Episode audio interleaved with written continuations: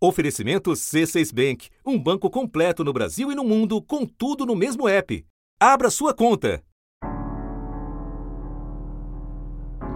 O ano é 2021. A cidade, o Rio de Janeiro. E o nome do bairro diz muito sobre essa história: abolição. A mulher de 63 anos trabalhava para a mesma família desde os 22 anos de idade. Segundo as autoridades, ela nunca teve direito a férias e trabalhava em tempo integral. Decorridos mais de 130 anos desde a Lei Áurea, o Brasil ainda convive com trabalho escravo, reportado principalmente no campo. Mas não é só lá que ele existe. Essa vergonha nacional também mora na cidade. Autoridades de fiscalização têm notado uma tendência preocupante de aumento dos casos de trabalho doméstico análogo à escravidão. Talvez você se lembre desta outra história, também recente e de grande repercussão. Madalena Gordiano passou os últimos 38 anos sem poder comandar a própria vida. No dia 27 de novembro, ela foi resgatada por auditores fiscais do trabalho e pela Polícia Federal neste apartamento no centro de Patos de Minas. Ela vivia em condições semelhantes a escravo, em um quarto pequeno, sem janela, não tinha salário e nenhum benefício de trabalhador doméstico. Quantas Madalenas mais existem pelo Brasil afora? Desde 1995, 55 mil pessoas foram resgatadas em situação de escravidão no país, a maioria na zona rural. De 2017 para cá, apenas 21 trabalhadores domésticos em condições análogas à da escravidão foram libertados. No mesmo período, os fiscais libertaram 2.378 trabalhadores rurais. Discrepância que se explica, ao menos em parte, pelo local do crime. Nas empresas, você entra, você mostra a sua carteira, você entra, tem acesso livre, mas na casa, você depende da autorização do morador. Foi entregue cópia da decisão judicial que permitia a inspeção de sua casa e por ela nos foi mostrado todo o terreno. Foi conversado ainda com alguns vizinhos que relatam presenciar a ocorrência de gritos e agressões físicas. Uma das vizinhas presenciou em algumas ocasiões a vítima pegando comida do lixo para se alimentar.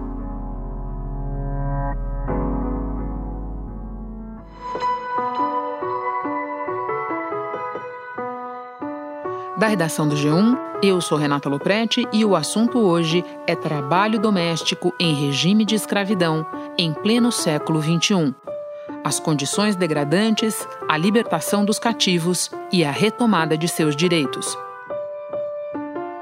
Dois convidados neste episódio: o auditor fiscal do trabalho, Alexandre Lira, que integra a Superintendência Regional do Trabalho do Rio de Janeiro e a psicóloga Yasmin França, que participa de um programa de atendimento para esse fim da Caritas Arquidiocesana do Rio. Ambos atuaram no resgate e na abolição, do qual falamos no início deste episódio, e de outro em Vila Isabel. Segunda-feira, 8 de fevereiro.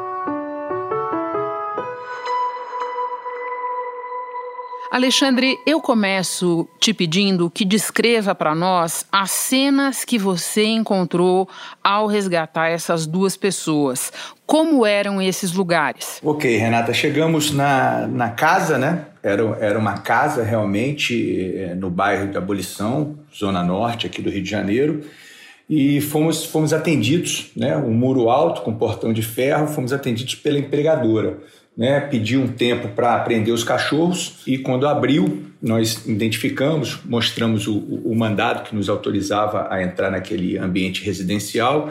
Ela disse que a vítima não estava, que tinha dado uma saída e nós ficamos conversando, né? A casa, uma casa principal é, na frente do terreno e na parte de trás um, um, um pequeno espaço, um quartinho com um outro espaço como se fosse uma copa improvisada, mas servia só de, de depósito das roupas jogadas num canto dessa suposta vítima e um banheirinho sem tábua. E esse quartinho depois nós fomos informados e atestamos que ele não tinha luz. Mas a vítima não estava no local. A empregadora disse que ela tinha saído. E mais ou menos uma hora depois, nós, quando ela chegou, nós passamos a conversar. Depois teve o depoimento formalmente colhido no âmbito do Ministério Público do Trabalho. E aí começamos a conversar e, e ela nos trouxe a ideia de que ela tinha saído para catar umas latinhas, né? Já era um hábito, né? Ela saía, ela acumulava latinhas e vendia 5, 6, 7 reais por semana. É, era o montante é, que, ela, que ela guardava que ela juntava e na conta da empregadora uns 20 reais. E confessado pela, pela empregadora, esse dinheiro não ficava com a empregada vítima, a própria empregadora ficava com esse dinheiro, porque segundo a afirmação da empregadora, a, a, a empregada não tinha condições né, de fazer uso desse dinheiro. Não sabia o que fazer. Ia comprar tudo é, de banana, ia comprar de bala, doce, de, de bobagem, ia gastar à toa. Então, a própria empregadora é, é, ficava com esse dinheiro. Então, é, foi esse, esse cenário inicial que nós é, é, encontramos em abolição. Já em Vila Isabel, um apartamento normal de bairro, com, com uma sala, dois quartos, um banheiro, sem uma cozinha sem dependência de empregada, mas sem nenhum espaço é, naquela residência para a empregada resgatada chamar de seu. Né? Ela não tinha é, nenhum espaço que ela pudesse descansar, recompor as energias. Além de todas as tarefas que ela fazia do lar, né? É, ela ainda cuidava de uma senhora com Alzheimer. Então, durante o dia, a partir de 7 horas da manhã até 9 horas da noite, ela, ela se multiplicava nessas duas frentes. E depois, quando essa senhora ia dormir, a que tinha o Alzheimer, ela acompanhava e tinha que levantar duas, três vezes na noite para as necessidades da senhora, ida ao banheiro ou qualquer outro tipo de reclamação. Então a gente considerou que ela estava 24 horas à disposição da, da empregadora e dormia num, num, colchonete que ela tirava debaixo da cama da, da, da empregadora. E as condições de trabalho dessas duas mulheres, pode descrever para nós? Sim, a abolição 40 anos de relação, ela foi é, é, pingando de família a família. Tem uma, uma expressão que ela usa no depoimento que ela diz: Eu não, eu não mando na minha própria vida. Ela tem 63 anos, ela chegou nessa, nessa residência com 22, 23 anos, sem carteira assinada, sem nenhum tipo de pagamento, isso confessado pela empregadora, nenhum tipo de pagamento de salário sem esses repousos, sem essas folgas certas de reposição de energia, né? os, os horários de repouso para almoço, ou de descanso de um dia para o outro, ou de final de semana, ou de férias, nada disso, não tinha absolutamente nada disso, perdeu a, a, o contato com a família. Além desse, desses valores que a, a, a, empregadora ficava, foi confessado pela empregadora que a primeira parcela do auxílio emergencial ficou é, é, de posse da empregadora. E esse é um traço comum, tá, Renata? Em 2001, um tio de Valdirene Rigueira, a esposa do professor Dalton, se casou com Madalena, mas eles nunca moraram juntos. O tio, um ex-combatente das Forças Armadas, morreu pouco tempo depois e deixou duas pensões, que hoje somadas passam de 8 mil reais por mês. Madalena não recebia esse dinheiro. Dalton sempre controlou a conta bancária dela. Dalton Rigueira e sua esposa Valdirene estão sendo investigados pelo Ministério Público do Trabalho por submeter uma pessoa à condição análoga à escravidão e tráfico de pessoas. Também podem responder por apropriação indébita. A pena pode chegar a 20 anos de prisão. Maria das Graças Rigueira, a primeira patroa, também pode ser responsabilizada, mesmo depois de 14 anos, porque a escravidão é considerada crime contra a humanidade. E esse crime não prescreve. Nessas duas situações, essas duas residências que a gente materializou o resgate, nessa força-tarefa com o Ministério Público do Trabalho, com os policiais federais, é, os, os empregadores eles, eles desmerecem a capacidade da, das vítimas de decidirem a própria vida, né? O que fazer com, com a folga, o que fazer com, com o seu direito de ir e vir, né? O que fazer com, com esse dinheiro da, da latinha ou do auxílio emergencial. Eles, eles falam em nome das vítimas, né? Eles tiram a referência de, um, de vida, de família e de trabalho das vítimas e, e, e, se aproveitam disso. Lá em Vila Isabel era essa questão da, da jornada exaustiva, não tinha carteira assinada, tinha um, um pagamento que a própria empregada reconhece que recebia por mês 600 reais, mas isso não foi comprovado, a empregadora nega, houve uma confusão no relato da, da empregada. A gente até no primeiro momento considerou uma oferta de algum valor para a empregada, mas passado o prazo, a empregadora não comprovou nada e afirma que realmente nada era ofertado fixo ou mesmo variável de salário. Alexandre, você falou em traço comum a diferentes casos e a tua experiência vai muito além desses dois. Você diria que falta de vínculos familiares dessas pessoas é um outro traço comum desse tipo de caso? Também. Também, principalmente nesses, nesses casos de, de, de trabalho doméstico. É a né? primeira vez com a. Uma árvore de Natal, primeira vez? Não, a primeira vez. No lugar que eu morava, não deixava. Fez neste Natal o que nunca fez nem quando criança. Foi apresentada ao Papai Noel, então? Eu tirei foto com ele. Ah, foi, é? É. Quando ela chegou nessa residência com 22 anos, uma delas que hoje tem 52 e a outra com 23 que tem é, 63, elas, elas poderiam até ter e, e relatam que tinham, né? O pai estava vivo, a mãe, ou um irmão, ou um padrinho, madrinha, mas com, com o tempo, precariedade de comunicação, a gente dependia muito de uma comunicação de um telefone fixo naquela época elas foram perdendo esses contatos. E hoje em dia elas não têm, quer dizer, a de, de abolição, é, a gente está ainda correndo atrás de localizar os entes familiares que ainda estejam vivos. Né? A de Vila Isabel aparece uma irmã que é, a gente está também é, fazendo contato. Mas, em, em, regra, realmente, elas perderam esses laços familiares de alguém que pudesse sentir falta da presença delas ou, ou, que pudesse, a partir de informações que elas estivessem passando sobre as condições de trabalho, reclamar, né, perceber que aquilo não, não estaria legal e, e fazer uma denúncia né, e, e, e pedir o socorro aos, às instituições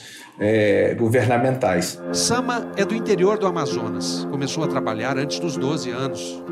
Muito novinha você começou a trabalhar, né? É porque onde a gente mora é muito comum as pessoas chamarem crianças, assim, pessoas de 12, 13 anos, para reparar crianças de, de 5, 6 anos, entendeu? E você recebia por isso? Normalmente eles davam 20, 30 reais, assim. Quando fez 15 anos, foi levada para Natal, no Rio Grande do Norte. Trabalhou por três anos para uma família recebia 100 reais por mês e vivia trancada em casa. Alexandre, depois do resgate, como auditor, qual é o teu próximo passo? Você pode falar para nós, por exemplo, sobre o cálculo da rescisão? A primeira iniciativa que nós temos que tomar é caracterizar aquela, aquela situação como escravo e a gente tem técnica e responsabilidade para isso e atuamos é, há mais de 25 anos nesse, nesse cenário. Então, nós vamos caracterizar, vamos tirar daquele ambiente aquele trabalhador, vai ter que haver um rompimento do vínculo, vamos entregar as, as, os requerimentos de guia de seguro-desemprego para ele, para ele receber uma parcela de salário mínimo por mês durante três meses, vamos é, é, autuar o, o, o, o empregador e fizemos um cálculo das verbas rescisórias, porque aquele contrato teve que ser rompido, não era possível que ele se mantivesse daquela forma. E, num caso, a, a de, de, da abolição foi, foram 104 mil é, reais de verbas rescisórias, e o de Vila Isabel, em razão de, um, de, uma, de uma dedução de uma, de uma confissão da empregada de que teria recebido um valor mas se isso não for confirmado até hoje, a gente não vai considerar, estaria dando 68 mil reais. Prestes a fazer 18 anos, Sama se rebelou. Para puni-la, o patrão chamou o conselho tutelar o conselheiro, na hora, percebeu que o caso era de uma violação de direitos. Acusou os patrões de tratá-la como escrava e entrou na justiça. O Tribunal Regional do Trabalho de São Paulo deu razão a ela, fixando uma indenização de um milhão de reais. De forma provisória, a gente conseguiu penhorar oito, oito bens móveis da família e também um valor existente uma conta. A família recorreu, alega que se trata de uma questão trabalhista comum que nada tem a ver com o caso de trabalho escravo. Após esse, esse prazo de pagamento, caso não, não as, as empregadoras não paguem, o Ministério Público do Trabalho é, é, pode judicializar a ação né, para fazer o bloqueio de bens desses empregadores e realmente que eles sejam condenados no âmbito administrativo trabalhista em razão dessa prática. Ainda tem também a competência criminal a cargo da Polícia Federal e do Ministério Público Federal. Alexandre, para terminar, com base no teu conhecimento e principalmente na tua experiência, o que precisa ser feito para coibir, para erradicar esse tipo de caso no Brasil? Olha, Renata, é, é, essa, essa é uma pergunta que, que quem nos ajuda a responder também são os antropólogos, os sociólogos, a turma da academia. Mas nós, auditores fiscais do trabalho, o que a gente tem em mente é que o, o tripé desse enfrentamento ele precisa funcionar, que é a prevenção, né? E, e, aí a gente tem um momento muito delicado num país é, desigual, miserável, com a precarização do direito do trabalho, com a desconstrução do direito do trabalho, com a informalidade imperando. Nós precisamos ficar atentos. Nós temos a repressão que a gente faz muito bem e nós temos um, um pós-resgate, que é a reparação do dano ou a punição do empregador e, o acolhimento. É, precisamos melhorar, principalmente na punição aos empregadores no âmbito criminal. Precisamos definitivamente que os empregadores sejam presos, condenados, né? após o devido processo legal, trânsito julgado, que eles sejam presos, né? que comecem a dar exemplo dessa, dessa conduta desumana para outros empregadores que insistem em praticar o mesmo. Uma curiosidade: algum empregador desses casos que nós estamos discutindo aqui foi preso? Olha, é, eu posso considerar que não. Né? É, pode, pode surgir um caso aqui, outro acolá, mas a gente não, não, não consegue colocar nem na, na, na cota de algo a ser analisado. Alexandre, eu agora vou conversar com a psicóloga Yasmin França, mas antes me despeço de você. Muito obrigada pelas informações, bom trabalho. Nós, auditores fiscais de trabalho, agradecemos a oportunidade. Não temos nenhum prazer de falar sobre o tema, mas faz necessário para a sociedade entender um pouco mais o que, que nós fazemos, qual é o enfrentamento, qual é a política pública de enfrentamento e resolvermos, né, partirmos efetivamente para uma erradicação dessa chaga. Abraço, Alexandre. Outro, Renata.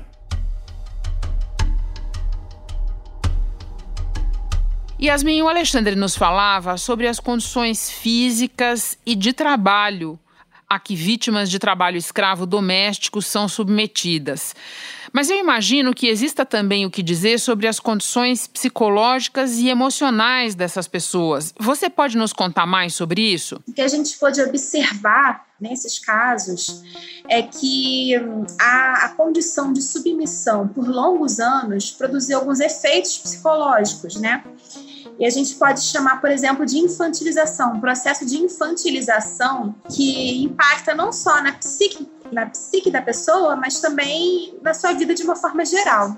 Isso quer dizer que as escolhas que ela fez durante o tempo em que esteve submetida a uma situação de exploração não foram autônomas, não passaram por um processo interno né, de decisório. Foram escolhas muito submetidas ao que é, os empregadores estavam decidindo. A gente observa que um fator comum a essas duas trabalhadoras, por exemplo, é que elas dedicaram a vida durante todas essas décadas de trabalho aos patrões. Né? Então, isso quer dizer que os seus vínculos familiares, com as suas famílias de origem, né? os seus vínculos comunitários, é, foram todos esgarçados, foram é, é, muito rompidos. E agora esse trabalho é de reconstrução desses laços. Fui lá pedir um pão para mim comer, que eu estava com fome, não tinha nenhum pão na minha casa. Aí ela falou assim: não, não vou te dar, não, você vai morar comigo. A dona da casa onde a família de Madalena pediu ajuda é Maria das Graças Milagres Rigueira, uma professora que se ofereceu para adotá-la. Sem condições para criar os nove filhos, a mãe de Madalena concordou, mas a adoção nunca foi formalizada. Madalena contou que mal chegou à casa nova e já foi tirada da escola. Há outros casos que a gente atende, trabalhadores com indicativos de desenvolvimento de estresse, transtorno do estresse pós-traumático. E há, enfim, diversas situações que fazem com que os trabalhadores desenvolvam é, alguns receios perante a vida, né? receios de construir um projeto de vida. Agora você está livre, não é verdade? Estou livre. Mas dá um medinho. De quê? Dá um medo de andar na rua. É, mas aí você aprende, né? Aprende, depois vai ficar mais tranquila, vai ficar bom. Estou aprendendo a viver, graças a Deus. Gente que fica com medo de viajar, por exemplo, para trabalhar, porque muitos trabalhadores que a gente que são resgatados no Rio de Janeiro é, é, são migrantes de outros estados do Brasil. À luz desse quadro que você está descrevendo, eu me pergunto como é que você encontra as vítimas em que situação, logo depois do momento do resgate, elas têm plena consciência da situação em que elas viviam? Isso varia. Isso varia de acordo com, com o histórico de vida da pessoa, com o tempo, por exemplo, que ela ficou submetida àquela situação, com o grau de envolvimento que ela tem com outras redes, para além daquela rede a qual ela estava submetida. No caso das domésticas, por exemplo, é, chama muito a nossa atenção que elas ficaram por muitas décadas e vivendo é, quase que exclusivamente para aquela família. Madalena conta que cresceu ajudando a cuidar da casa e dos filhos de Maria das Graças. Você trabalhava na casa já? Ajudava uma cozinha, lavava o banheiro, passava na casa. E você brincava também? Não. Tinha brinquedos? Não tinha. Não tinha nem boneca. Então, nesse caso, mistura-se muito os afetos. Né? Pode se misturar muito, por exemplo, o carinho com as pessoas da família, porque você conviveu, você ajudou a criar os filhos junto com algum rancor, com alguma raiva, uma indignação e muitas vezes com a culpa. Muitas vezes essa trabalhadora pode é, é, guardar uma culpa até por esse rompimento de, rompimento de vínculos do resgate, por achar que deveria continuar cuidando da família, né? Então, é uma mistura que a gente vai trabalhando e aprendendo é, nesse processo psicossocial de acompanhamento, a gente vai aprendendo juntas a, a, elaborar melhor. De que maneira as vítimas verbalizam esses estados emocionais que você está descrevendo? Elas falam assim: ah, eu, eu, eu acho que eu deveria estar lá ainda. Eu acho que eu deveria ter feito isso, que fala muito dessa culpa, né? Em depoimento, Dalton Rigueira afirmou que Madalena se recusou a ocupar um quarto maior no apartamento. O professor também afirmou que foi ela que quis parar de estudar e que ele não a incentivava a continuar com os estudos porque não acreditava que ela se beneficiaria. Disse também que não a considerava uma empregada e que ela se sentia parte da família. Mas a gente também tem outros casos, é, que não são das domésticas, por exemplo, em que há, há sinais muito evidentes de agressividade e de desesperança em relação à humanidade. Esse é um processo, né, o que você descreve, mais ou menos longo, a depender de vários fatores. É, e o que é que você trabalha nesse processo? Como é que se resgata a identidade? Como é que se resgatam os sonhos, o desejo de quem teve tudo isso anulado durante décadas? É importante dizer assim que a gente sempre tem algo que insiste em nós, né? É, é, nos psicanalistas dizem que o inconsciente insiste. A gente pode dizer que o desejo em nós insiste. A vontade de sonhar, ela, ela continua de alguma forma. Então, o nosso trabalho, o meu, da assistente social da minha equipe, das equipes das políticas públicas de assistência de saúde mental, enfim, das políticas intersetoriais, é muito no sentido de ter uma escuta atenta, sensível, que consiga ter atenção a esse, a esse desejo que existe, né? uma atenção ao desejo e então a partir daí poder articular com o mundo nos mais diferentes recursos que existem no mundo, como ligar esse desejo aos recursos que a gente pode oferecer. A ceia foi na casa da assistente social com quem Madalena está aprendendo a olhar para si mesma. Aqui, eu já tô com a roupa nova. Já tá? Tô com um vestido novo. Ah, olha, você comprou? Comprei. Hum, com seu dinheiro, né? Sim. Yasmin, por fim, com base nas histórias que você já acompanhou, pode descrever para nós, nos dar uma ideia do que é a etapa seguinte na vida dessas pessoas? Qual é o futuro delas? É difícil falar de futuro no momento de um país que está mergulhado num passado, né? Ainda está tentando lidar com os seus traumas coletivos de um passado. Então, assim, a gente ainda tem muitos problemas. A crise do emprego né, essa alta taxa de desemprego e de desalento no país no momento está comprometendo muito esse futuro de todos nós, né, principalmente dos trabalhadores que estão em maior vulnerabilidade. Então, assim, é, a gente faz todo um trabalho, a gente é, apoia o sonho, mas esse sonho, nesse momento, ele está com um pouco esteio do poder público, ele está com, um pouco, com pouca base na realidade para se desenvolver. O que a gente quer é que haja um esforço coletivo para que as políticas públicas de geração de emprego, de geração de, de renda, de geração de saúde mental tenham recursos suficientes é, e condições de, de, de fazer com que esses sonhos sejam possíveis na realidade porque sonhos eles têm. Yasmin, muito obrigada pela conversa. Bom trabalho para você. Muito obrigada, gente. Tchau, tchau. Neste episódio, você ouviu trechos do relatório de inspeção do caso na abolição, narrados pelo repórter do G1 Henrique Coelho, que teve acesso ao documento.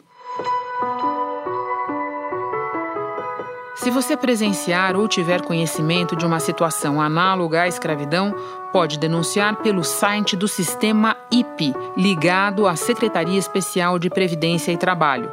O endereço é ipe.sit.trabalho.gov.br. Não dá para fazer denúncia anônima, mas todas as informações registradas no formulário são sigilosas e encaminhadas à secretaria para que a fiscalização seja feita. Para isso é importante reunir o máximo possível de dados, como endereço completo, nome do empregador e até imagens. Este foi o assunto podcast diário disponível no G1 e também no Globoplay, Google Podcasts, Apple Podcasts, Spotify, Castbox, Deezer, Amazon Music. Nas plataformas digitais de áudio dá para seguir a gente e assim não perder nenhum episódio. Eu sou Renata Loprete e fico por aqui. Até o próximo assunto.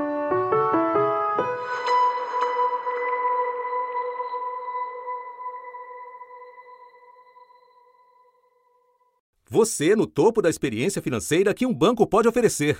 Escolha um banco completo no Brasil e em qualquer lugar do mundo. Abra sua conta no C6 Bank.